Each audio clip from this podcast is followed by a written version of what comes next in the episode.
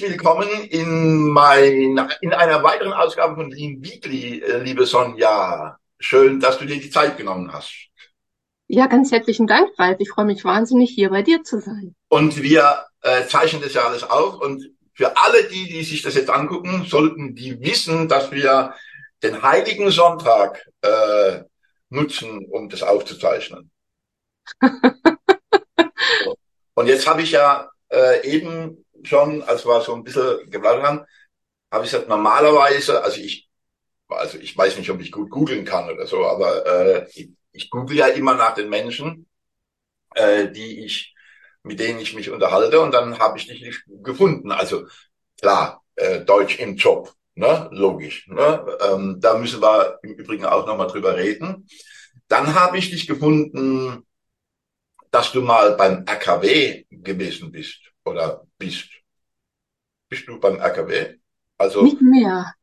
Ich bin tatsächlich zehn Jahre dort gewesen, als Projektleiterin, später als Prokuristin auch. Und wir haben ja Deutsch im Job zum Februar diesen Jahres gegründet, Christiane und ich. Mhm.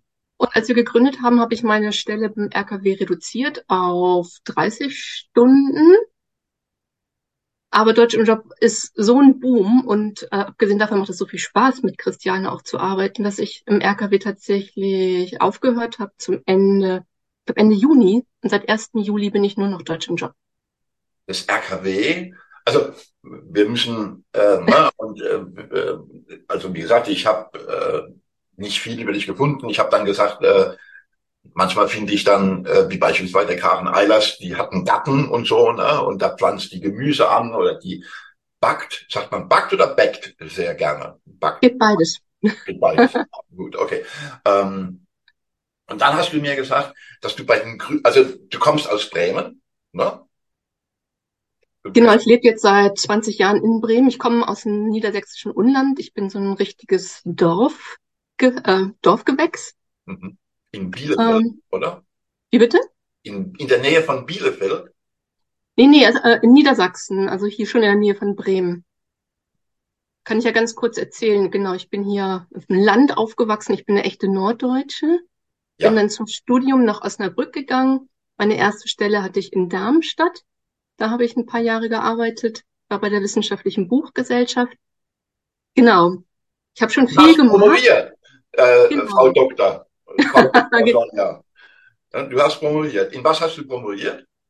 In äh, Editionswissenschaft. Also Ach, was ist, ist ein sehr genau. Ich habe einen Text herausgegeben. Also ist auch bestimmt für dich als Lina sehr spannend.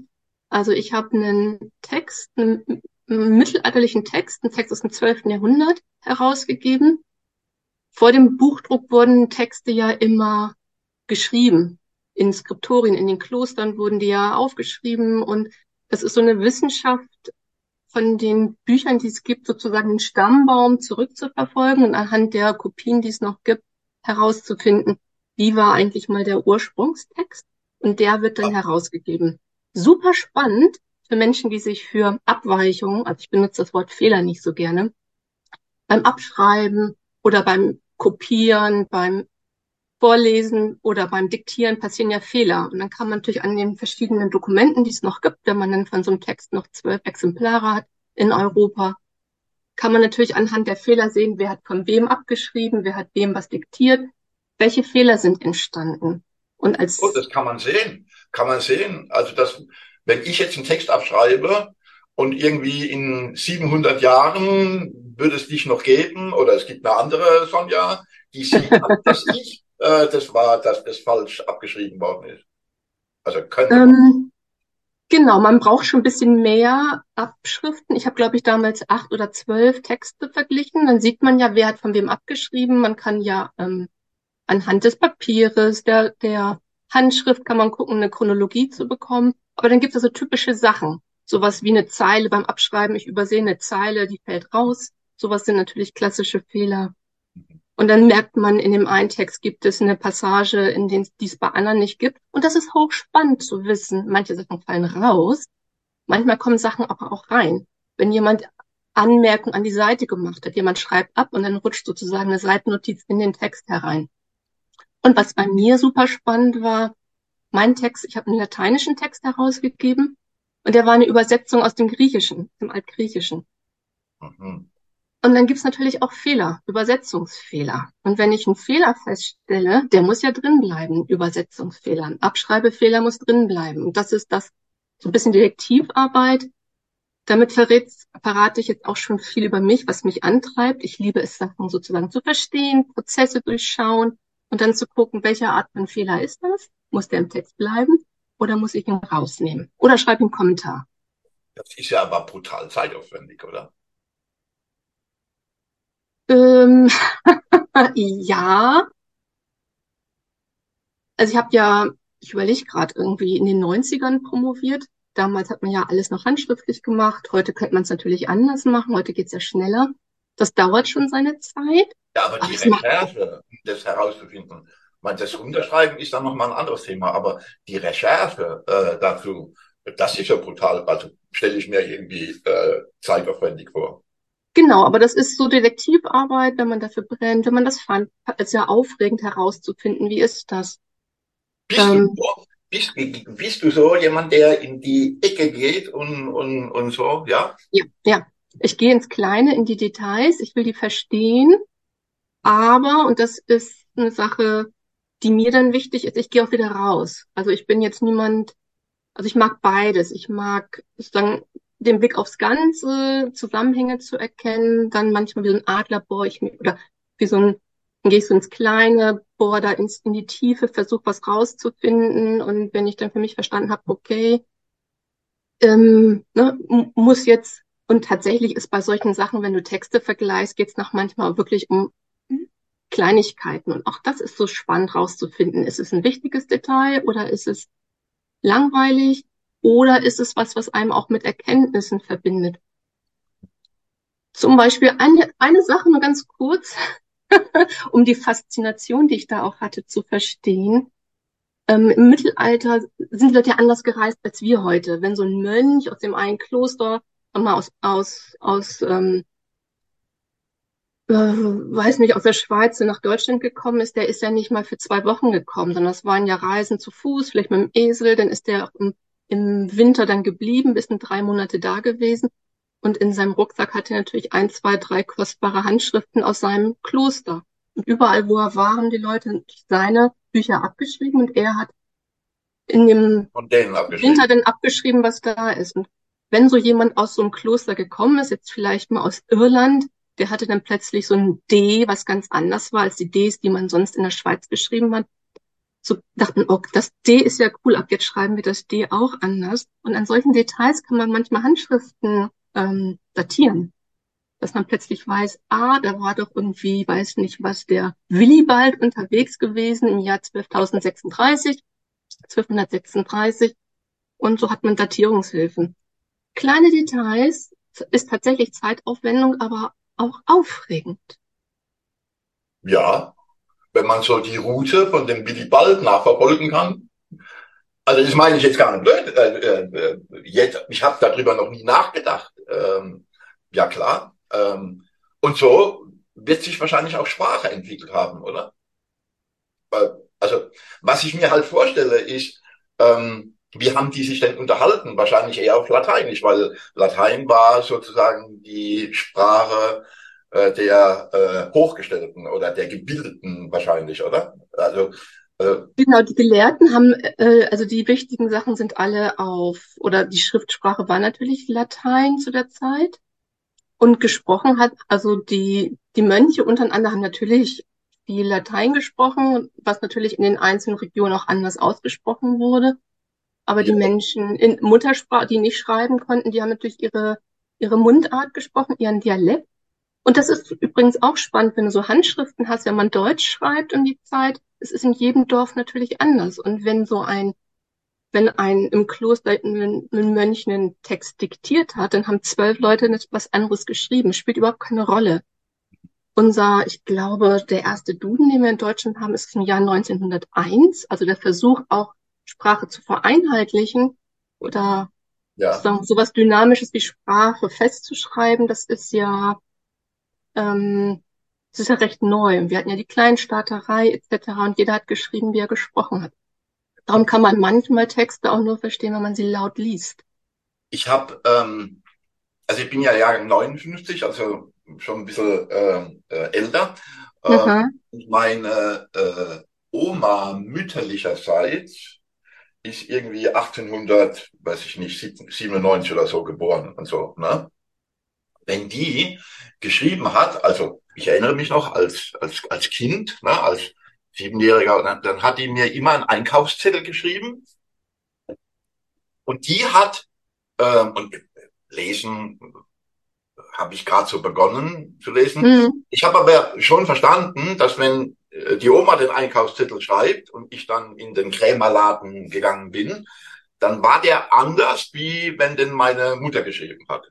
Weil die noch äh, Buchstaben in Schrift verwendet hatte, äh, ich weiß nicht, Altdeutsch oder so. Ja, Sütterlin. Mhm, mhm. Ähm, ich glaube, äh, das SZ war es, also das scharfe S. Ähm, ähm, und das F, glaube ich, war auch irgendwie anders ähm, und so. Ne? Äh, ja, äh, finde ich cool. Aber wenn du das so erzählst, diese Schrift, diese genau Sütterlin, die Schrift, die, die man benutzt hat, bevor man lateinische Schrift benutzt hat, so bin ich zum Beispiel zu meinem Y im Namen gekommen.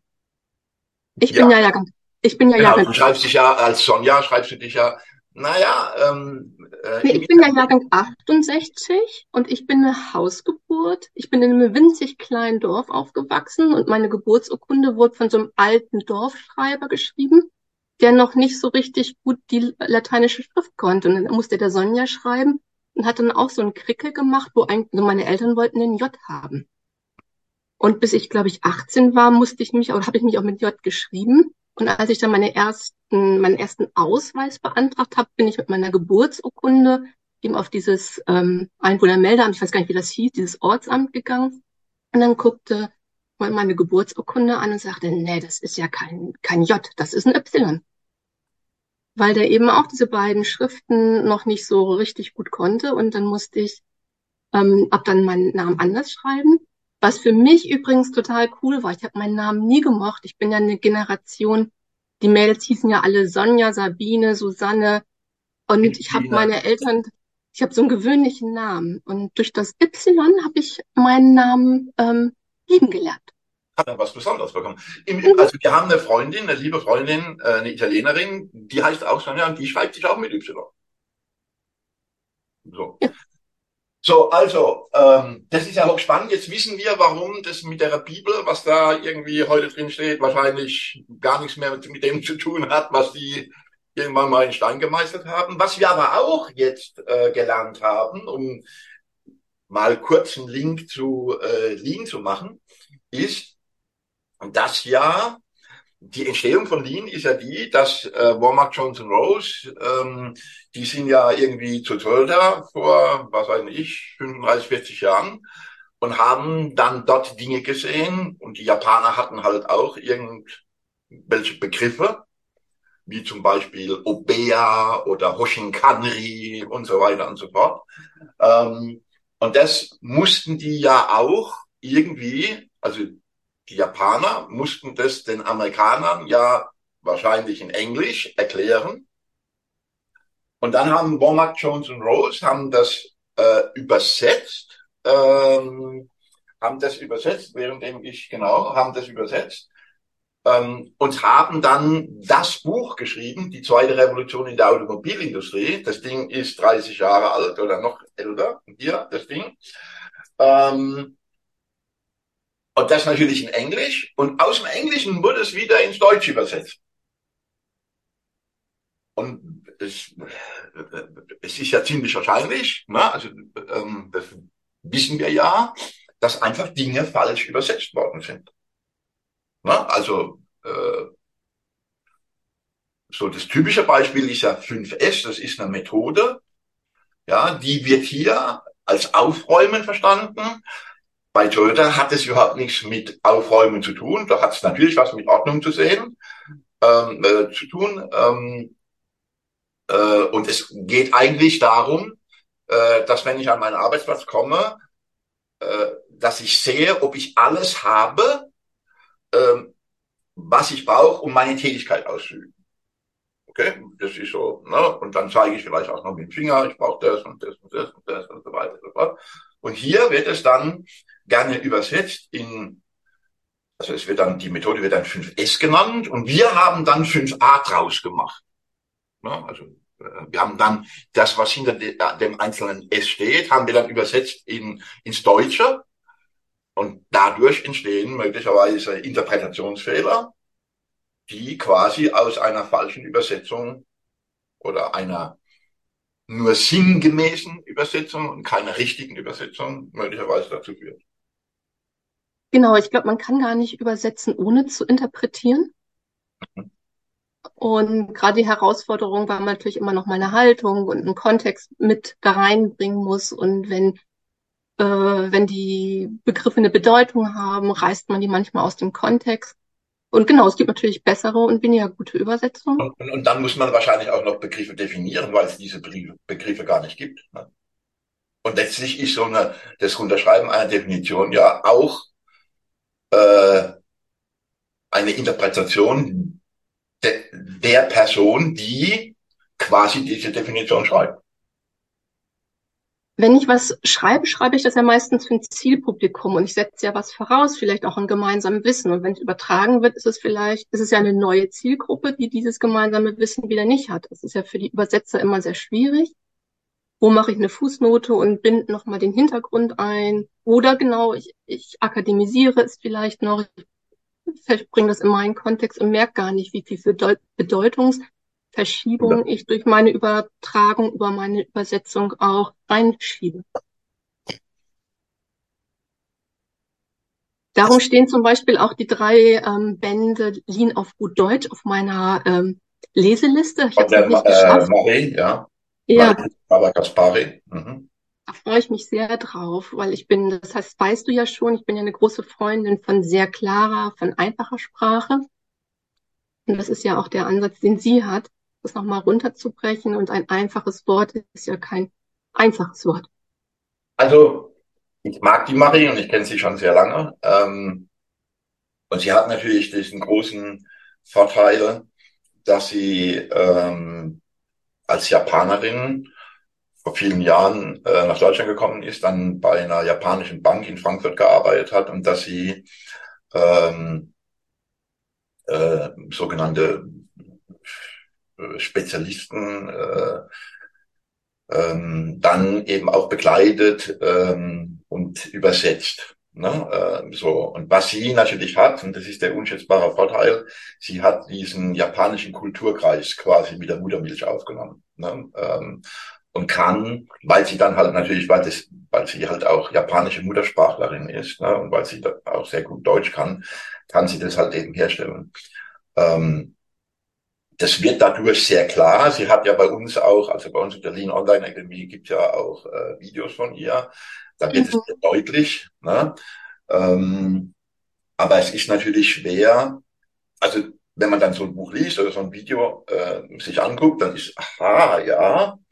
Ähm, aber es ist natürlich sehr schwer, wenn du es per se äh, viele Jahre anders gehört hast, ähm, sehr schwer irgendwie übereins zu bringen. Ne? Also äh, so. Ne? Ähm, aber es ist äh, interessant, in der Tat äh, äh, interessant, äh, was da in der Übersetzung scheinbar irgendwie ähm, schiefgelaufen ist. Ja, so, und jetzt aber, jetzt müssen wir uns unterhalten. Wir haben ja so angefangen, dass ich gefragt habe, in was du promoviert hast. Und jetzt haben wir alle schon gemerkt, dass du mit Sprache irgendwie wie viele Sprachen sprichst du? Ich spreche nicht viele. Ich arbeite immer noch daran, gut Deutsch zu sprechen. Was soll ich sagen, wenn, wenn, äh, ja, okay, wenn du noch daran arbeitest, gut Deutsch zu sprechen. Ähm, ja, aber Latein äh, wirst du ja zwangsläufig können müssen, sonst hättest du deine Promotion nicht machen können, oder? Genau, genau. Schwer, oder? Latein ist schwer, stelle ich mal brutal schwer vor. Also ich bin, ich bin überhaupt nicht sprachbegabt. Also, also, also so, Ach, Ralf, ich glaube, jede Sprache ist schwer. Alles ist schwer, weil die Sache ist ja für mich, oder so finde ich Sprache so spannend. Was will ich erreichen? Was ist die Wirkung, die ich haben will? Und irgendwie was zu sagen ist natürlich einfach und ich finde die Grammatik von, also ich, ich liebe Latein, aber natürlich haben wir auch begrenzt äh, Quellen noch. Es gibt natürlich Freaks, die sprechen auch jetzt heute ganz viel Latein, erfinden natürlich neue Wörter, um auch aktuelle Sachen zu beschreiben. Ich bin da irgendwann ausgestiegen. aber gesagt, das, was man denkt, so auszudrücken, dass bei dem anderen halbwegs das ankommt, was man sagen wollte, das ist ja die hohe Kunst. So, und jetzt hast du promoviert, kommst aus einem niedersächsischen Kaff, wie man in, in, in Mollem sagt, ähm, äh, entdeckst dann in Osnabrück die große weite Welt, naja, ähm, okay, ähm, landest irgendwann in Bremen äh, und äh, bist dann beim RKW. Was macht ein Mensch mit dem Bildungshintergrund äh, beim RKW? Also äh, genau, ich habe mich alle, das ist ja das äh, Reichskuratorium für Wirtschaft, so hieß es mal. Genau, ein ganz gruseliger Begriff, ja. Ja, ja, ja gut, Eva hieß Genau, aber da sieht man natürlich, wie alt Reichsausschuss für Arbeitszeit, äh, mhm. Ermittlung oder so ähnlich oder so. Ja, klar, die, die sind halt alle alt. Ne? So. Aber RKW ist ja quasi eine Einrichtung bundesweit. Ich hoffe, dass ich das jetzt richtig irgendwie wiedergebe, weil ich mit denen ja immer auch mal wieder zu tun hatte. Ähm, die quasi äh, Unternehmen fördern, unterstützen äh, und so weiter und so fort und so. Bist du dann in deinem ureigenen Feld der Sprache, sag ich mal, beim RKW gewesen oder? Ich bin beruflich mit der Sprache gewandert. Also ich habe ja angefangen, Deutschkurse oder auch Deutsch zu unterrichten an der Uni, in Berufsschulen und ähm, in den 90er war ja ganz klar, wir machen auch viele Sprachkurse am Anfang, damit Leute reinkommen.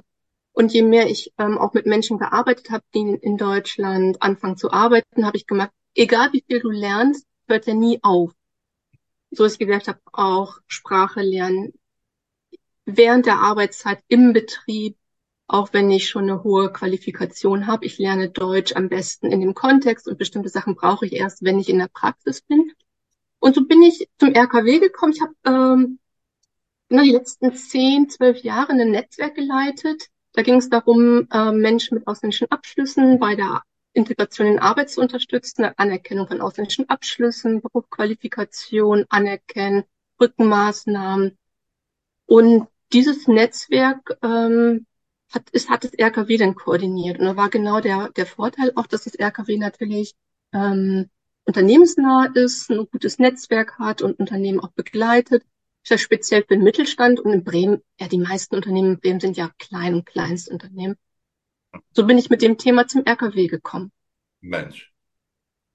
Und es war mir eben immer wichtig, dass ich gesagt habe, ähm, wir müssen das Deutsch lernen in die Unternehmen bringen. Sonst ist es so, egal wie viel ich lerne, es reicht nie. Bei bestimmten Sachen lerne ich erst, weil ich das mit der Arbeit lerne. Ich kann ja viele Sachen auch nicht. Darum liebe ich diese Arbeit auch, wenn ich in ein Unternehmen gehe, verstehe ich ja die Hälfte auch nicht. Ich habe die Wörter nicht gehört oder ich kann die Wörter zwar schreiben, weiß nicht, was es bedeutet, weiß nicht, was es in dem Arbeitskontext bedeutet. Das heißt, man muss mit einer neuen Tätigkeit, mit einer neuen Rolle, die man sich aneignet, natürlich die entsprechende Sprache auch aneignen. Also, jetzt müssen wir alle denjenigen, die das sich angucken, müssen wir sagen, dass du vor zwei Tagen äh, bei uns im Stammtisch warst und ähm, über dieses Thema. Also insofern bin ich ähm, ja schon ein bisschen sensibilisiert, wo ich noch am Donnerstag gar nicht, äh, nein, am Donnerstagmorgen noch gar nicht äh, äh, darüber nachgedacht habe.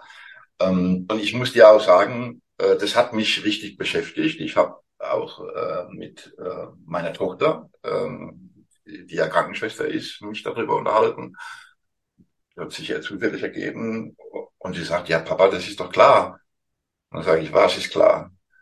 Ja, denkst du, äh, ähm, also hm, das, ich meine, das weiß ich, aber es ist dann halt eben so bewusst geworden. In der Berufsausbildung lernen die ja völlig neue Begriffe, die die noch nie gehört hat.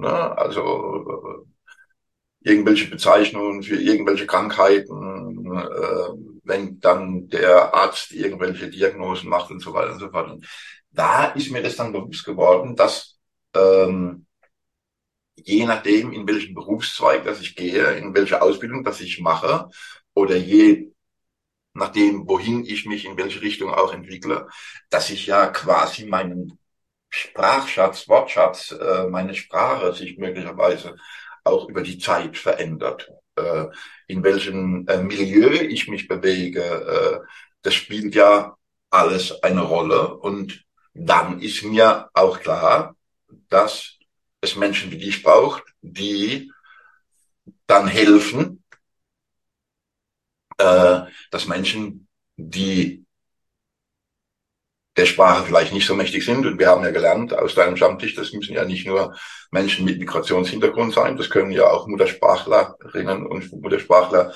äh, Deutsche äh, sein, die das im Zweifel nicht können, dass sie dann brauchen. Aber ist das wirklich etwas, worauf die Unternehmen achten sollen? Ja. Also, dass sie es müssten, darüber brauchen wir uns nicht zu unterhalten, aber das ist doch, ähm, da muss man doch schon sehr verliebt sein in das, was man tut, so wie du. Also nehme ich jetzt mal an.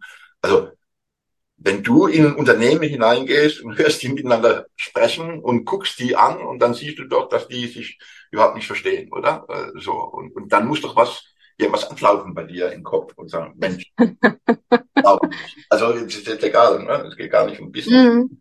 nur einfach. Nein, was ist, es gibt einen riesen Gap zwischen dem, was man im Sprachkurs lernt und dem, wie draußen in der Welt, sage ich mal, oder am Arbeitsplatz kommuniziert wird, was da auch relevant ist.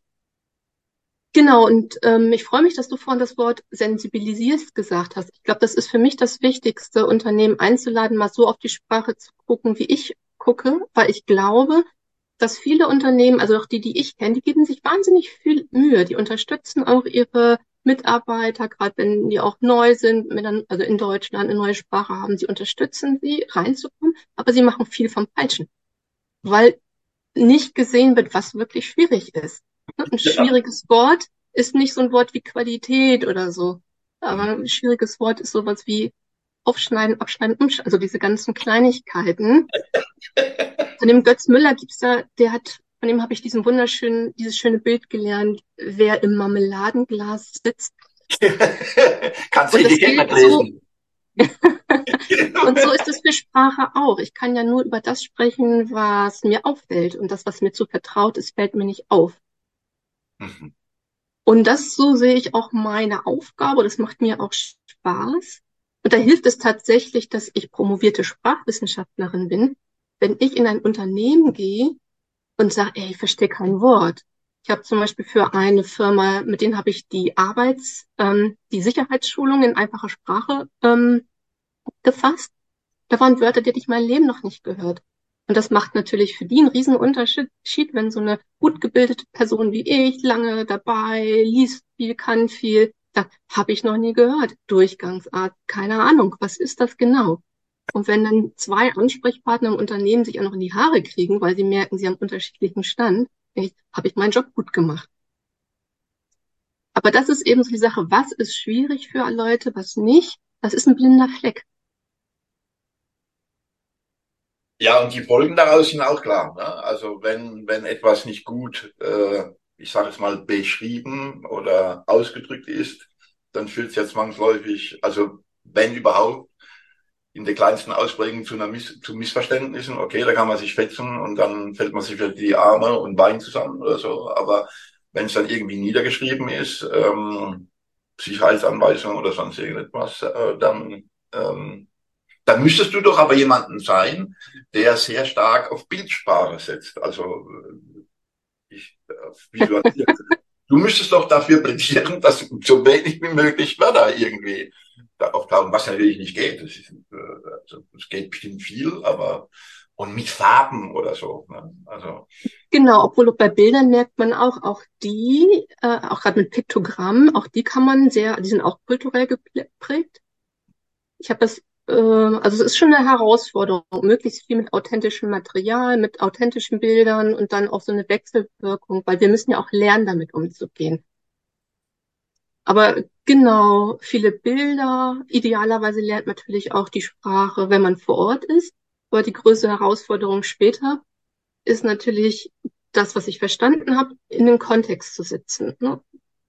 Ich habe, ähm, es gibt ein wunderbares Beispiel von Kollegen aus Bielefeld, aus so einer Kartoffelmanufaktur, wo auch ganz viele, ne, mitten auf dem Dorf, wo natürlich auch Schwierigkeiten ist, Mitarbeiter zu finden. Die haben auch viele Mitarbeiter, die ganz, ganz wenig Deutsch kennen.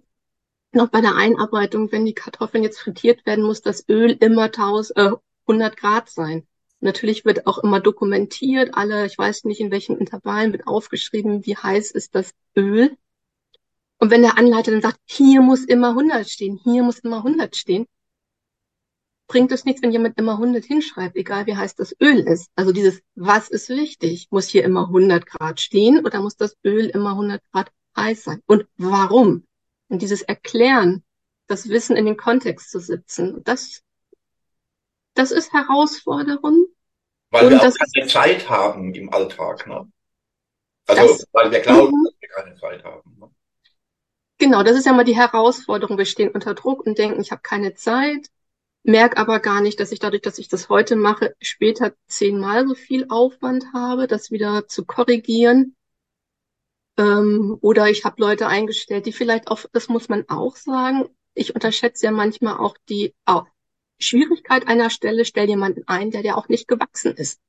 Auch ja. sowas, mehr Zeit, mehr Zeit auch bei den Stellen, ähm, bei, bei den Bewerbungsgesprächen zu nehmen, zu sagen, passt es, passt es nicht. Und da, genau, da wird viel, viel vom Falschen gemacht, aber nicht aus Bösartigkeit, sondern wirklich aus, äh, weil man es über unterschätzt ja, und ich glaube halt eben auch, ähm, also wenn du jetzt gerade da bei dem Thema bist, ähm, Menschen einstellen, ähm, ich kann gar nicht mehr sagen, wer es war. Ich glaube, es war Fayol. Es war ein französischer Maschinenbautechniker. War es Fayol? Ich, ich, ich, ich weiß nicht. Der hat ja gesagt, der hat schon irgendwie 1800 so und so viel gesagt. Es ist falsch, den fachlich besten äh, Mitarbeiter zum Führungskraft zu machen, ähm, äh, wenn er keine soziale Kompetenz hat. Und jetzt käme ja noch hinzu, und das ist auch etwas, was ich gelernt habe aus äh, deinem Impuls äh, bei uns im Stammtisch, äh, jetzt kommt ja auch noch sowas wie Sprachkompetenz hinzu. Ne? Also und ähm, jetzt stelle ich mir gerade so einen Einstellungsprozess vor. Also ähm, ich bin ja der Meinung, ich persönlich bin ja der Meinung, dass Führungskräfte, je höher dass sie gehen, dürfen sie keine Spezialisten sein, sondern müssen Generalisten sein. Ähm, ähm, und habe jetzt gelernt, äh, dass sie halt eine hohe Sprachkompetenz äh, äh, haben sollen. Und das ist eben nicht ich habe mir das dann auch überlegt. Ne? Äh, ich habe ja mal so ein Rhetorik-Seminar besucht und habe dann äh, gelernt, das kann ich übrigens heute noch, äh, ein Gedicht auswählen, die Biene Liane äh, fiel plumps in die Sahne und strimpelte und strappelte gar sehr in der Sahne umher. Und da ging es dann halt um die Betonung und so weiter und so. Ähm, und wenn ich das jetzt noch überlege, dann verlangen wir ja schon ziemlich viel von, und, und, ne, also nicht nur inhaltlich, sondern auch die Art und Weise, wie wir mit Menschen umgehen, also dieses Thema Sozialkompetenz dann durch die Waldraut-These war, glaube ich, dann kommt das Thema interkulturelles äh, Verständnis dazu, also wenn du dann verschiedene Ethnien dann im Zweifel auch noch hast. So, und jetzt stelle ich mir jemand aus der HR-Abteilung vor, der auf, also so eine Palette hat, ne, so irgendwie, wo er da durchgeht und der guckt doch nicht, ob jemand sprachlich geeignet ist. Also als Führungskraft beispielsweise. Nee, es wird, es wird äh, unterschätzt, sondern vergessen. Ich denke, die meisten glauben, ich brauche die Sprache für den Arbeitsprozess selber, aber ich brauche sie, um den Kontext zu verstehen. Und ich glaube, man braucht nicht immer auch eine hohe Sprachkompetenz, aber man braucht Interesse an dem, was man macht und Interesse an dem anderen. Also nur zuzuhören, gucken, was da ist. Und das fehlt, glaube ich, manchmal, dass man denkt, der macht Mist, der hat mich nicht verstanden, der ist doof. Und manchmal gibt es natürlich auch Leute, die machen Blödsinn. Ja. Das ist mal die Frage, also, warum ist eigentlich spannend? Ja, und dann, jetzt habe ich das zehnmal gesagt und du hast es immer noch nicht verstanden. No? Genau, und es könnte auch an mir liegen. Ja. Und das ist, glaube ich, die Herausforderung, wenn man jetzt, und das wird nochmal spannend in den nächsten Jahren, weil wir schon merken, wir, es wird immer schwieriger auch, bestimmte Stellen zu besetzen. Wir haben ja auch so ein Auseinandergehen. Es gibt immer weniger einfache Arbeitsplätze und durch die Dokumentationsaufwände und QN-Systeme haben ja auch einfachste Tätigkeiten einen hohen Anspruch an Dokumentation, Verschriftlichung. Ich muss äh, Displays lesen. Das ist schon groß, was da an Herausforderung ist. Und deshalb sind ja, kennt ja auch meine Geschäftspartnerin Christiane. Wir beide sind ja schon ziemlich begeistert auch von den Möglichkeiten, die wir heute haben durch die sogenannte künstliche Intelligenz, die uns ja auch hilft, Sachen zu übersetzen, ganz schnell, ohne viel Aufwand. Ich habe gerade heute Morgen mit einem Tool gespielt, wo ich mich selber auch mit meiner Stimme, mit meinem, meinem Gesicht sozusagen, kann ich mich Italienisch oder Hindi sprechen lassen. Das heißt, wir haben Möglichkeiten, auch den Kontext jemandem nahezubringen. Damit, wenn ich jetzt eine Maschine irgendwas zeigen kann, wie funktioniert der Arbeitsschritt, aber um zu verstehen, warum das so ist, sozusagen solche Sachen, auch so kleine Tutorials aufzunehmen und die in 20 Sprachen produzieren zu können, dass jemand wenn man so einen QR-Code hat, einfach mal am Arbeitsplatz was einscannen kann. Ah, so, so geht das, darum ist das. Was war das nochmal mit den Paletten, dass ich mir diese kleinen Informationen sehr arbeitsplatznah in meiner Sprache holen kann. Und das ist oh, jetzt neu. Ja schon, du hast es jetzt ja schon ein bisschen angedeutet. Ne? Also, mhm. ähm, ähm, irgendwann verlässt du dann RKW, äh, weil die Christiane zu dir sagt, ähm, lass uns doch eine Firma gründen. Ja, genau. Die, die wir wissen, dass du in einer Dreiviertelsekunde sofort Ja gesagt hast ähm, zu Christiane. Und jetzt habt ihr ähm, Deutsch im Job GmbH, habt ihr gegründet. Ähm, und du hast eben schon ein bisschen angedeutet, ähm, was ihr macht, oder wir reden eigentlich schon die ganze Zeit darüber. Ihr beide geht unter anderem in die Unternehmen und helft den Organisationen ähm, Deutsch zu sprechen lernen äh, äh, und so weiter. Aber ihr macht nicht nur das, ihr guckt euch zum Beispiel guckt ihr euch Anweisungen an, Unterweisungen an und so weiter und so fort. Also, was mich so ähm, zum Nachdenken gebracht hat, ist, wie viel wir jeden Tag mit Sprache zu tun haben und uns überhaupt keine Gedanken machen. Und das da müssen doch, also ich kann mir überhaupt nicht vorstellen, also ich, ich versuche von hinten durch die Brust ins Knie zu kommen. Also normalerweise mit dem Wissen, was ich jetzt habe, müssen die Leute euch die Bühne, äh, die Bude einrennen. Also ihr, ihr, also ihr, ihr könnt euch vor Aufträge nicht mehr retten. Ist ja auch egal, es ist so. Ähm, aber verstehen die Unternehmen das? Kapieren die? Genau, äh, du ähm, das ist genau die Situation, in der wir sind und die ich auch, glaube ich, seit 20 Jahren schon in meinem Leben habe. Ich denke auch, wow, ähm, es müssten doch alle denken, ja, ich mache das, aber tatsächlich entscheiden sich dann die meisten, nachdem sie gemerkt haben, oh, das bedeutet, dass ich mich bewegen müsste, dann versuche ich doch noch mal jemand anders einzustellen, der mir hilft, so zu bleiben, wie ich immer schon war. Ja. Ja, genau. Ja, genau. Genau, ich suche mir einen Arzt, der mir sagt, rauch ruhig weiter und sauf jeden Abend zwei Flaschen Bier, macht nichts. Du stirbst genau. halt Die anderen sterben alle gesund. Ich hatte ja von diesem Beispiel erzählt aus dem Lager, wo also haben wir ja ganz, ganz häufig. Wir haben Arbeitsanweisungen, in denen wird immer geschrieben, was alles falsch ist. Was mir, also wenn ich weiß, welchen Fehler ich gemacht habe, weiß ich immer noch nicht, was ich richtig machen soll. Also wir haben ja ganz viele Sachen, das ganze System basiert ja oft darauf oder viele Arbeitsprozesse, dass ich jemandem ständig sage, was alles falsch ist. Ähm, oder ich erkläre ihm das so, dass er es nicht versteht. Wenn ich jetzt aber merke, ich könnte mir ganz das alles sparen, ich müsste aber ganz anders sprechen, ganz anders kommunizieren, mit einer ganz anderen Haltung, das ist schon auch eine große Herausforderung. Das würde vieles verändern und das ist, ähm, also das ist das, was mich reizt das hast du, glaube ich, ja auch gemerkt. Ich weiß, dass das total toll ist, mein Thema, aber es ist so toll, dass keiner es anpasst. aber es gibt ja immer, immer wieder einzelne Unternehmen, die genau da auch einsteigen. Ja, ja, äh, sonst hättet ihr äh, also sonst würdet ihr, äh, dann würdest du ja nicht äh, so, ne, ähm, äh, diesen mutigen Schritt, also immer wenn man Unternehmen gründet, ist, das ist ein mutiger Schritt. Also ich habe Respekt vor allen Menschen, die sagen, ich mache mich selbstständig, ich äh, gründe eine Gesellschaft oder sonst irgendwas.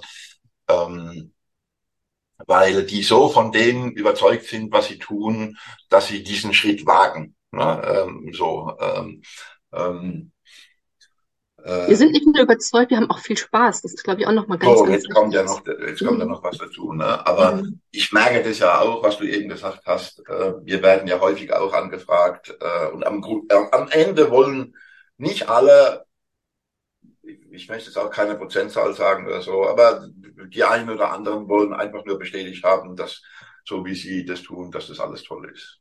Und ich frage dann immer, ja, warum redet ihr denn dann mit uns? Ähm, hm, so. Was treibt dich wenn, wenn du dann Politiker reden hörst, muss dir doch schlecht werden, oder? Also das war, glaube ich, oder, auch oder so, so, äh, so, also, wo Leute fünf Stunden lang reden, aber in Wirklichkeit nichts sagen, oder? Also das, das muss doch, also, muss doch schlimm sein. Ich habe mich ja auch bewogen, diesen Schritt zu machen. Also die letzten Jahre beim RKW und auch vorher. Ich habe ja immer in öffentlich geförderten Projekten auch gearbeitet fürs Land oder für das für die Bundesregierung und habe dann auch gemerkt, wir haben so viel Projektmittel, um, ne, wo ich ja auch viel gelernt habe, aber ich habe gemerkt, wir kriegen die Erkenntnisse nicht äh, in die Fläche. Und das ist für mich auch eine Empörung, weil ich auch denke, die Projekte, da hat man Erkenntnisse, publiziert dann eine Broschüre, macht einen Film und eine schöne Veranstaltung dann gehen alle nach Hause. Oder sie sagen, ich nehme nur das Produkt, aber das wirkt ja nur sozusagen auch, weil es eingebunden ist in vieles andere. Ein Kurs ist nicht das Geheimnis, sondern die Art, wie ich in dem Kurs unterrichte. Genau. Und das war auch der Grund, weil ich gesagt ich will so nicht weiterarbeiten. Mich empört es, dass ich finanziert werde mit Steuermitteln und im Prinzip nichts Sinnvolles tue. Mhm. Und ich möchte, und es gibt ja auch diese, diese Sprachkurse, das habe ich ja auch berichtet, es gibt ja viele Menschen, die auch als Erwachsene eine brüchige Bildungsbiografie haben, die nicht gut lesen, schreiben können und mit lateinischen Buchstaben auch nicht. Die wollen einfach Geld verdienen. Die müssen auch Geld verdienen. Das ist für sie wichtig. Und die müssen dann mal 800 Stunden und nochmal 800 Stunden Kursen sitzen und wieder durchfallen, wo es immer nur um Schreiben geht. Und ich glaube, Sprache kann man auch über andere Kanäle lernen.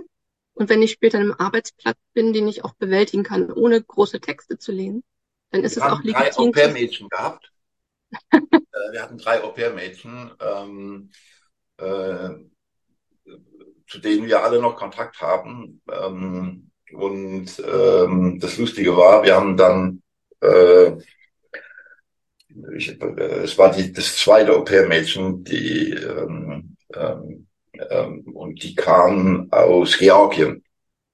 Mhm. Der Mädchen müssen ähm, müssen ja einen Sprachkurs haben, den müssen sie nachweisen. Ich weiß nicht, ob das jetzt B1 oder A7 oder irgendwas, irgend, irgend sowas ist. Ja. Mhm. Äh, und das ist ja so geregelt, dass du das über eine Agentur, ne, also so eine Au-pair-Agentur, die geben dir eine Auswahl und dann, äh, äh das ist schon, also gab es noch keine Videokonferenz, äh, gab es nur Telefon und dann hatten wir die Gelegenheit mit dem vermeintlichen Au-pair-Mädchen zu, zu telefonieren. So.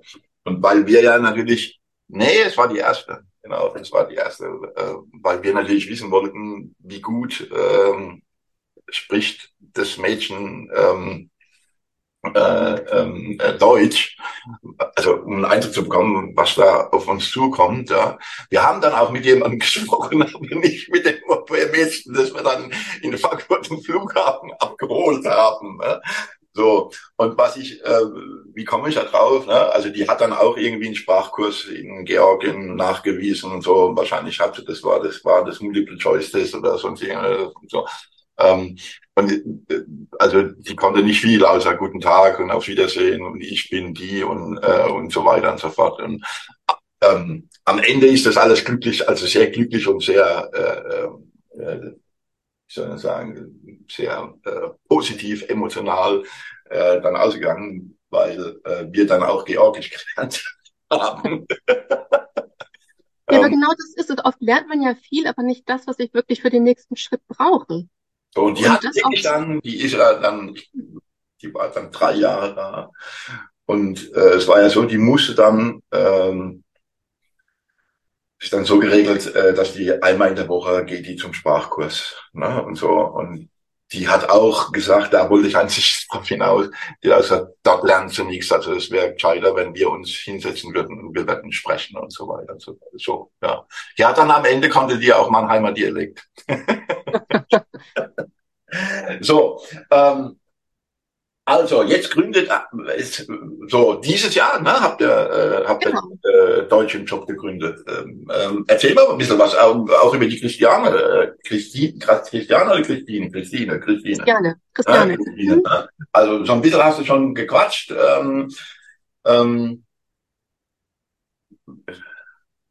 was ja, Christiane macht ihr? Also, KI macht ihr, ihr, ihr macht Deutschkurse, sage ich jetzt mal, ihr überarbeitet, äh, wenn es drauf ankommt und notwendig ist. Und es ist, glaube ich, sehr notwendig, äh, Arbeitsanweisungen und so weiter und so.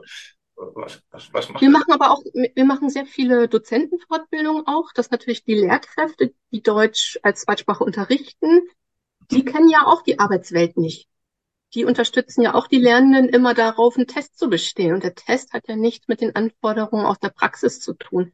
Und wir machen jetzt Viele Dozentenfortbildung habe ich vorher auch schon gemacht. Ich habe viele Dozenten fortgebildet für berufsbezogenes Deutsch.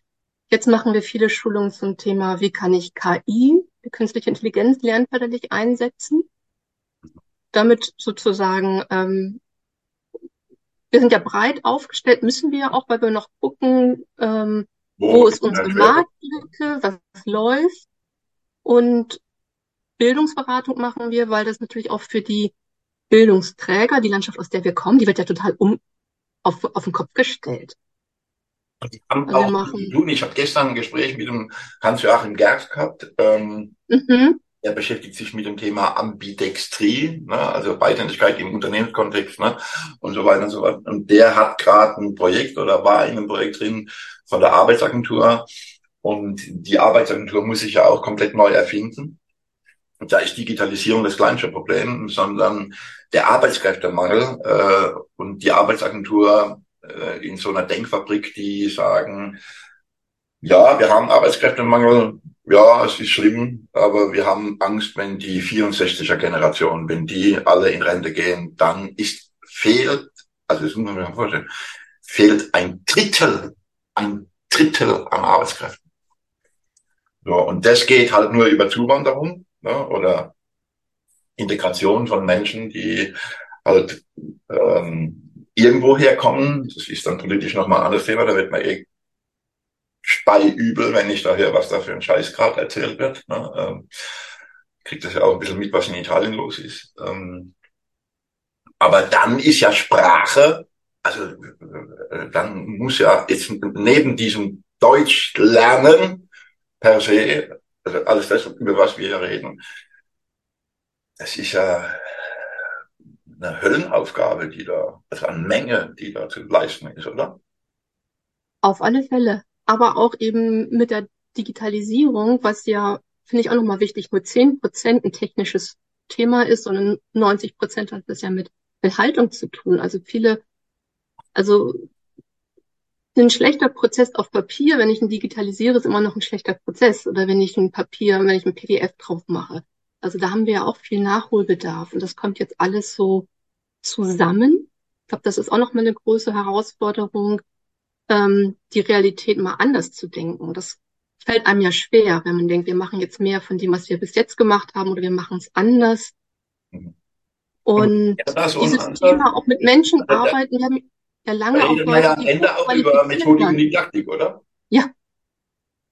Also das ist ja meine Kernthese, dass wir einfach viel mehr didaktische Kompetenz oder überhaupt lernförderliches Verhalten in Unternehmen reinbringen müssen.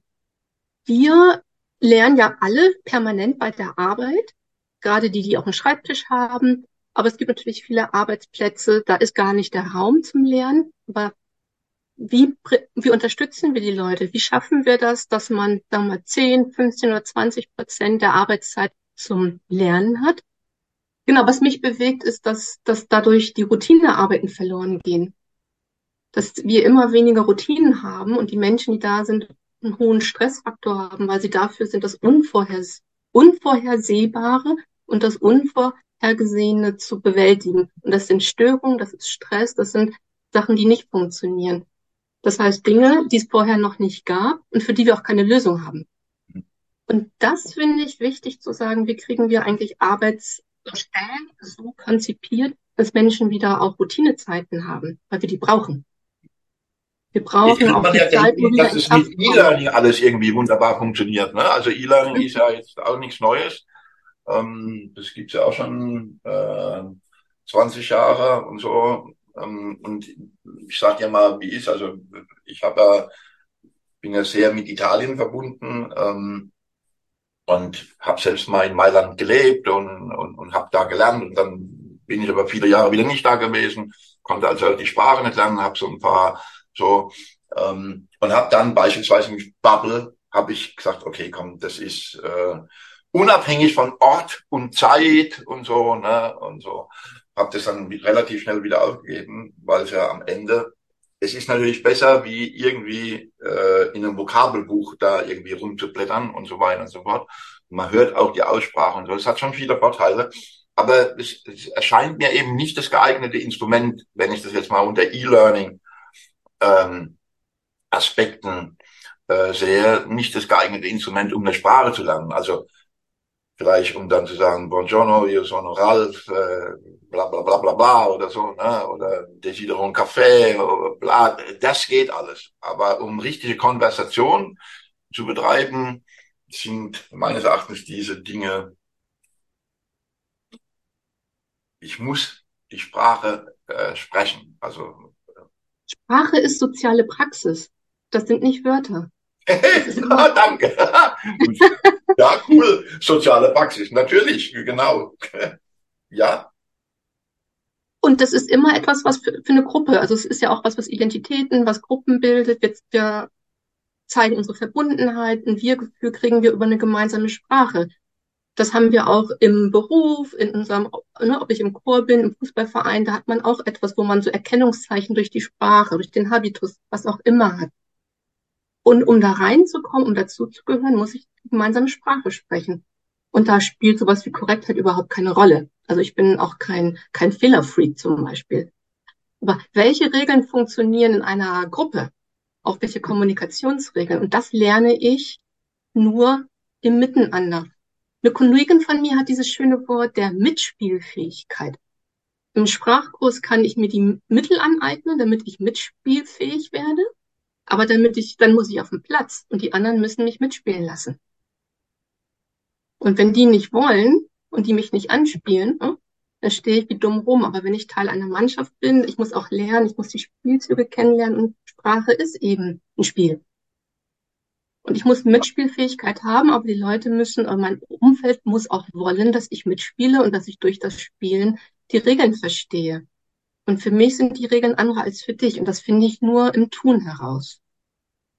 Sonja, wir könnten uns, glaube ich, also ich finde das, ne, wir unterhalten uns jetzt schon eine Stunde und das ist so kurzweilig, äh, empfinde ich das, ja. Ähm, ähm, und ähm, das Ding heißt zwar Lean Weekly, aber ähm, ich glaube, dass wir sehr gut jetzt alle, die sich das angucken und anhören, verstehen, ähm, dass eine Hürde äh, Sprache sein kann, wenn es darum geht, äh, die Idee, die hinter Lean oder was auch immer steckt, äh, sozusagen ins Unternehmen zu sagen. Jetzt müssen wir uns natürlich noch ein bisschen über die Sonja unterhalten. Wir kommen gleich nochmal zurück, ähm, weil du ja auch ähm, bei Lina Rounds Club dabei sein wirst. Wer ist denn die Sonja privat? Also was macht denn die Sonja privat? Äh, äh, also jetzt um Gottes Willen, ne? äh, musste ich jetzt nicht äh, hier komplett äh, ähm, äh, transparent machen. Aber man könnte ja denken, wenn man dich so hört, dass, dass das auch in deinem Privatleben so, äh, so ist es nicht. Ne? Du, du machst bestimmt auch äh, irgendwie was anderes, oder? Also in Bremen, du lebst in Bremen, ne? Genau, ich lebe in Bremen. Mhm. Da kann man ja an die Weser gehen, man könnte zum Beispiel Fan von Werder Bremen sein. Ne? Ähm, so, ne? Also interessiert dich Fußball? Nee, oder? Ganz und gar nicht. Ähm, Nein, ich bin, ähm, ich bin tatsächlich ein sehr zurückgezogener Mensch. Ich mache nicht viel, mich stressen viele Menschen. Also ich kann das gut haben, mal für eine Zeit, aber ich brauchte immer Rückzugsorte. Ich mache viel Yoga und Qigong. Ich liebe es auch nichts zu tun. Es ist auch meine liebste Zeit, dumm auf dem Sofa liegen, gegen die Decke zu gucken. Und dann ich, nicht denken, das ist ja die große Kunst. Genau, genau, das genau. So Tagträumen ist, ähm, habe ich als Kind schon gemacht. Das ist so eins meiner Hobbys. Ich reise nicht so gerne, weil ich Was? Ähm, ja, mich stresst das, wenn ich in einem Kontext bin, den ich nicht verstehe. Und ich singe. Ich mag gerne Musik. Ich bin in einem Kirchenchor. Aha. Und ich mag, ich mag dieses, wenn man so gemeinsam einen Klang produziert und eigentlich die einzelnen Stimmen nicht mehr heraushören kann. Ich komme, das ist vielleicht noch interessant. Ich komme aus einer Familie, ich habe drei Geschwister, bin die einzige, die Musik nicht zum Beruf gemacht hat. Ach ja. Und wir haben, wir haben alle als Kinder immer, wir haben zwei, drei Instrumente gespielt, wir haben immer zusammen musiziert und ich mag so diese kleine Ensemblearbeit sehr gern. Also ich mag es immer, wenn diese, ne, wenn alles so zusammenpasst. Ein Team. Wie du mir erzählt hast, politisch engagiert oder gewesen äh, bei den, darf ich das sagen, bei den Grünen. Ne? Also, ja, kein Geheimnis. Kein Geheimnis. Mhm. Ja. genau, Machst ich war. Kommunalpolitik oder, oder, oder ich bin angefangen bei den Grünen im Bereich, also da gibt's ja immer so thematische Gruppen, Landesarbeitsgemeinschaften, da bin ich in dem Bereich Flucht und Migration aktiv gewesen. Dann bin ich auf die Landesebene gewechselt. Ich war, glaube ich, vier Jahre im Landesvorstand, mhm. war eine Zeit Schatzmeisterin. Ganz tolle Position. Aber ich habe, darum bin ich jetzt nicht mehr aktiv. Ich habe festgestellt, dass Parteien einfach eine große Herausforderung sind. Ich glaube, meine Erfahrung mit Partei ist auch dafür verantwortlich, warum ich angefangen habe, mich mit Systemtheorien zu beschäftigen. Weil ich festgestellt habe, die Ehrenamtlichen... Ich habe vergessen zu erzählen, dass du eine Ausbildung machst, machst dazu. Und das hier in der Nähe, also in Mannheim, also hm, so. Genau, um die Ecke bei dir. Mhm. Ja. Genau, aber so dieses herauszufinden, wo sind eigentlich die Machtzentren, wo ist das Kraftzentrum, wo ist das Gemeinsame, wer arbeitet miteinander. Also da habe ich, hatte ich gehofft, dass man mehr im Team arbeiten, gemeinsam über Bande spielen kann, weil natürlich eine Fraktion eine andere Funktion hat als ein Ministerium. Und mir ist viel zu viel Energie nach innen als nach außen gegangen. Aber es war eine sehr lehrreiche Zeit für mich. Partei, Politik, kennenzulernen, zu verstehen, aber meine Energie, ich bin ja eine Person, genau, ich will Spaß haben, ich will wirken, ich will wirksam sein und da ist lieber im Kleinen selber was machen mir wichtiger als zu debattieren. Also ich habe auch mich mal kommunalpolitisch äh, engagiert ähm, und ähm, äh, was, was ich sagen kann, ist, ähm, ich glaube, das trifft äh, auf viele Guten zu. Also die sogenannten etablierten Parteien, das ist ja dann sowieso, glaube ich, auch nochmal eine Nummer, eine andere Nummer oder so. Aber ich glaube, ähm, und ich hatte gestern auch gerade mit dem Hans-Joachim Gerxer drüber, ähm, dass da viel Mobbing passiert. Ne? Also, ähm, dass da, ähm, wenn du nicht auf Linie bist, äh, dann hast du es schwer. Äh, wenn du denn es geht gar nicht darum, Karriere zu machen, äh, sondern wenn du von einer Idee, wenn du eine Idee zusammenbringst, also dieses äh, nicht entweder oder, sondern das sowohl als auch und so weiter. Ne? Und äh, was ich so feststelle, ich meine, ich kann das ja sagen, äh, ich habe hier in den letzten Bundestagswahlen habe ich die Grünen gewählt.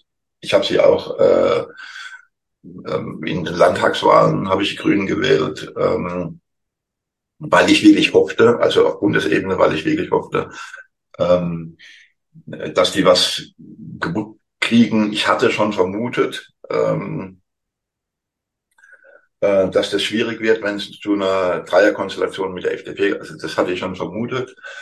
Ähm, aber dieser ja nahezu ähm, äh, öffentlich ausgetragene äh, unter den Teppich kehrenden Machtkampf zwischen unserer Außenministerin und unserem Wirtschaftsminister im Vorfeld, wer denn sozusagen dann im Falle einer eines Mehrheitsverhältnisses dann Kanzlerin oder Kanzler wird, das fand ich, also das, das, ist, das ist so offensichtlich. Also ich, ich weiß auch gar nicht, ob ich das falsch interpretiert habe. Äh, aber ich habe das so wahrgenommen. Ähm, ähm, und das zeigt mir halt einfach, ne, und ich, ich gehöre ja, wie gesagt, ne, der 59er Generation an und ich kenne ja die Grünen, wie die sich gegründet haben, unten in Freiburg bei Bühl, ne, äh, Atomkraft, nein, danke. Und ich glaube, wir haben denen auch ganz viel zu verdanken, äh, dass die so eine Bewegung gemacht haben. Aber ich glaube, das Problem ist, je größer eine Organisation wird, äh, je einflussreicher sie wird, ähm, desto mehr verfallen die in, in fast geneigt zu sagen, Routinen, die in, äh, äh, in bestimmten Milieus unterwegs sind. Und da nehme ich jetzt im Moment leider die Grünen halt nicht aus. Ähm, ähm, deswegen hatte ich vorhin auch äh, kurz gesagt, äh, die Art und Weise, wie man jetzt versucht, Migrationspolitik zu machen. Und wenn ich dann da alle von den SPD-Typen äh, da alle reden hören, dass also im Grunde sagen die ja nichts anderes wie der Söder. Also die sagen, wir brauchen eine Obergrenze. Ich kann das alles nachvollziehen. Also ich oute mich jetzt noch ein bisschen, äh, die schicken über das, also outen ist ja dummes Wort, aber äh, ich merke auch, wie ich da eine Wut habe. Ähm, wir reden über Arbeitskräftemangel, wir, wir, wir reden davon, ähm, dass äh, wir daran darüber, also wir denken darüber nach, dass eine bestimmte Generation halt eben nicht mit 65 arbeitet, sondern bis 67 arbeitet. Wenn ich mir dann unsere Kinder angucke, die alle irgendwie so zwischen, ich sag mal, grobe Richtung 20 und 35 sind und mir überlege, scheiße, äh, wie lange sollt ihr denn arbeiten oder was äh, äh, und so weiter und so fort. Und gleichzeitig auch in die Unternehmen hineingucke.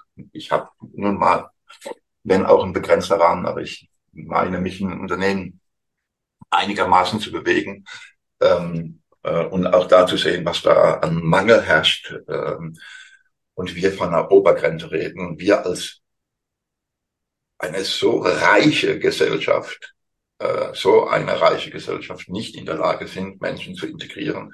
Also diese Integrationsdebatte, die gibt es schon 30 Jahre und dass wir die alle nicht integriert haben, das, ne, äh, das ist ein anderes Thema. Aber jetzt, spätestens jetzt, hätte ich mir von den Grünen erwartet, dass die ähm, äh, ja im Zweifel äh, das platzen lassen ne? und sagen, so mit uns nicht. Ähm, weil, also ich kapiere es nicht, ich, äh, ich bin da auch ratlos. Ne? Ähm, wenn ich irgendwie, wenn ich mal ein Bier getrunken habe, sage ich dann zu unseren Kindern, wisst ihr was, mir ist egal, für mich langt's noch. Ne? Ob es für euch reicht, weiß ich nicht. Ne?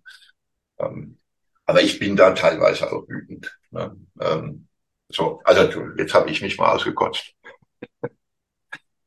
Es ist schlimm, finde ich. Ne? Ja, aber es ist auch das, was ich wahrgenommen habe, dass äh, wenn sobald der Posten und Gründe mit verbunden ist, wie sehr das Menschen korrumpiert. Ich finde aber auch, das ist so ein Dilemma, dass das gesamte Parteiensystem, ich weiß keine Lösung, aber ich merke einfach, Politiker müssen Öffentlichkeit wirksam gegeneinander Konkurrenz machen. Man, es geht um Wahlen, die gehen in Konkurrenz zueinander und der, der am besten jetzt zeigt, wer er ist, wird dann gewählt. Dann soll man vier oder fünf Jahre zusammen ein Team sein. Das funktioniert geht ja nicht. Kohle, weil die ja letztlich irgendwie ja. Äh, je nachdem, wie viel Prozent das bekommen ja. hatten. Ähm, und dann geht es natürlich auch um Klientelpolitik, ne? ist, ja, ist ja klar. Ne? Ähm, ja, da sind ganz viele Systemfehler, sagen wir mal so Sollbruchstellen drin. Und wie gesagt, ich bin dann rausgegangen aus dem Bereich, weil ich gemerkt habe, meine Energie, ich habe, die läuft ins Nichts. Das kann ich nicht. Ich möchte Dinge voranbringen. Ich möchte das ähm, merken, dass es einen Unterschied macht, ob es mich gibt oder nicht. Aber ich habe dann auch genau, habe ich dann die Ausbildung zum systemischen Coach angefangen, weil ich gemerkt habe, ich muss lernen, Systeme besser zu verstehen. Und bin jetzt seit ähm, eineinhalb Jahren jetzt dabei. Ich bin im Dezember fertig. Also ich habe mich extra auch für diese Ausbildung in Mannheim entschieden, weil die sehr umfangreich und sehr lang war. Ich habe gedacht, ich brauche auch Zeit, um diesen Wechsel, dieses systemische Denken, das, das ist ja eine Haltungsfrage. Das war ganz schön, oder ist sehr schön, also diese Zeit zu haben, Stück für Stück da diesen reinzukommen. Diesen Prozess zu machen, genau. Und darum bin ich hin und wieder fahre ich, ohne es zu wissen, schon seit einem Jahr bei dir vorbei. So, und jetzt äh, zum Abschluss müssen wir noch groß verkünden, ja. äh, dass du nächstes Jahr äh, bei Around the Block bist.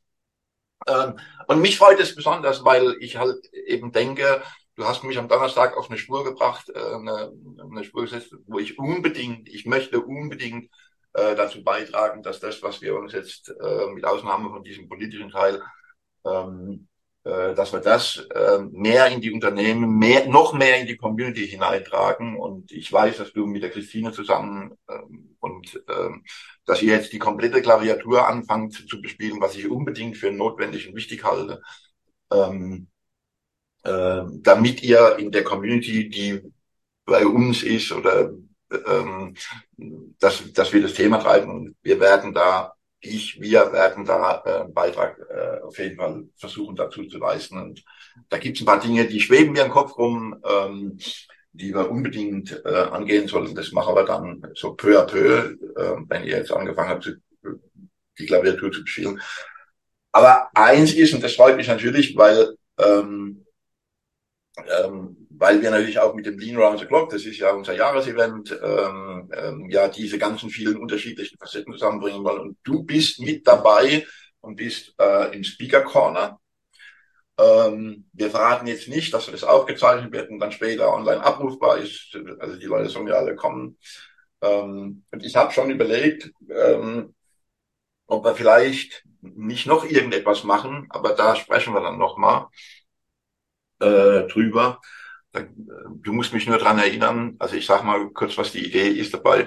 Also wir könnten ja so eine kleine Fläche machen, was weiß ich, von 10, 15 Quadratmeter, äh, wo die Leute zu dir kommen könnten könnten äh, ihre Arbeitsunterweisung dir hinlegen. Und dann könntest du ja mal als Sprachwissenschaftler in den Druck gucken und könntest sagen hm, und so weiter und so fort. Also da könnten wir irgendwas machen. Sprich mich da unbedingt drauf an, weil manchmal habe ich Ideen und dann sind die wieder weg irgendwie, weil was anderes kommt. Nicht, weil die Idee unwichtig ist. Aber auf jeden Fall wirst du am zweiten Tag um 12 Uhr, glaube ich, haben sie dich eingeplant, oh. ähm, 20 Minuten im Speakers Corner sein und wirst über was sprechen? Über die klare Arbeitsanweisung. Genau, klar, verständlich, wie auch immer. Das ist ja, man kann ja lange rumeiern. Ich habe mich für klar entschieden. Könnte auch verständlich sein, aber na, die Arbeitsanweisung. Und Ralf, du musst dir keine Sorgen machen, dass eine Idee untergeht. Ich habe auch schon so viele Anknüpfungspunkte. Wenn du mich nicht ansprichst, spreche ich dich drauf an. Unbedingt, unbedingt. unbedingt. Auch denke, also bei mir rattert es auch schon. Gibt es viele, also es gibt ganz vieles, was ihr macht, wo sozusagen wie so ein Angelhaken, wo ich denke, da kann ich mich, äh, kann wir gut dran andocken, einfach nochmal einen Schritt weitergehen, die Dra Schraube ein Stück weiter drehen. Ich freue mich wahnsinnig darauf. Übrigens, Götz hast du auch an, habt, äh, habt ihr oder hast du, habt ihr, habt ihr auch angefixt. Äh, ich hatte mit ihm äh, am Freitag noch einen Call, ähm, wo auch der Alexander Ruderich dabei war, äh, aus Sizilien zugeschaltet, äh, aha, aha. aus Sardinien zugeschaltet. Und dann haben wir kurz berichtet und gesagt, Mensch, schade, ich muss mir unbedingt das Ding angucken. Liebe Sonja, äh, es ist äh, lang geworden. Und ich habe schon gedacht, uns, wenn man uns beide zusammenlässt, Bitte? Bitte? wenn man uns beide zusammenlässt, wird das schon seine Zeit brauchen. Ich freue mich drauf. Ganz herzlichen Dank, dass du siehst, äh, was für spannende Themen wir noch zusammen machen können. Ganz herzlichen Dank, dass ich dein Gast sein durfte. Und ich freue mich auf all das, was noch entsteht. Sonja. Liebe Sonja, ne, eingangs hatte ich gesagt, äh, wir zeichnen es auf, äh, dass es Sonntag ist. Ähm, ich wünsche dir ähm, ähm, ähm, einen schönen Restsonntag. Vielleicht legst du dich auf die Couch und guckst an die Decke und denkst nichts. ja, ähm, ich werde in den Garten gehen. Ich werde anfangen einherbsten. Ähm, so, ne, das macht man ja so. Ne, so, ähm, vielen herzlichen Dank, Sonja, dass du da gewesen bist. Ich danke dir. Schönen Sonntag auch dir, Ralf. Dankeschön.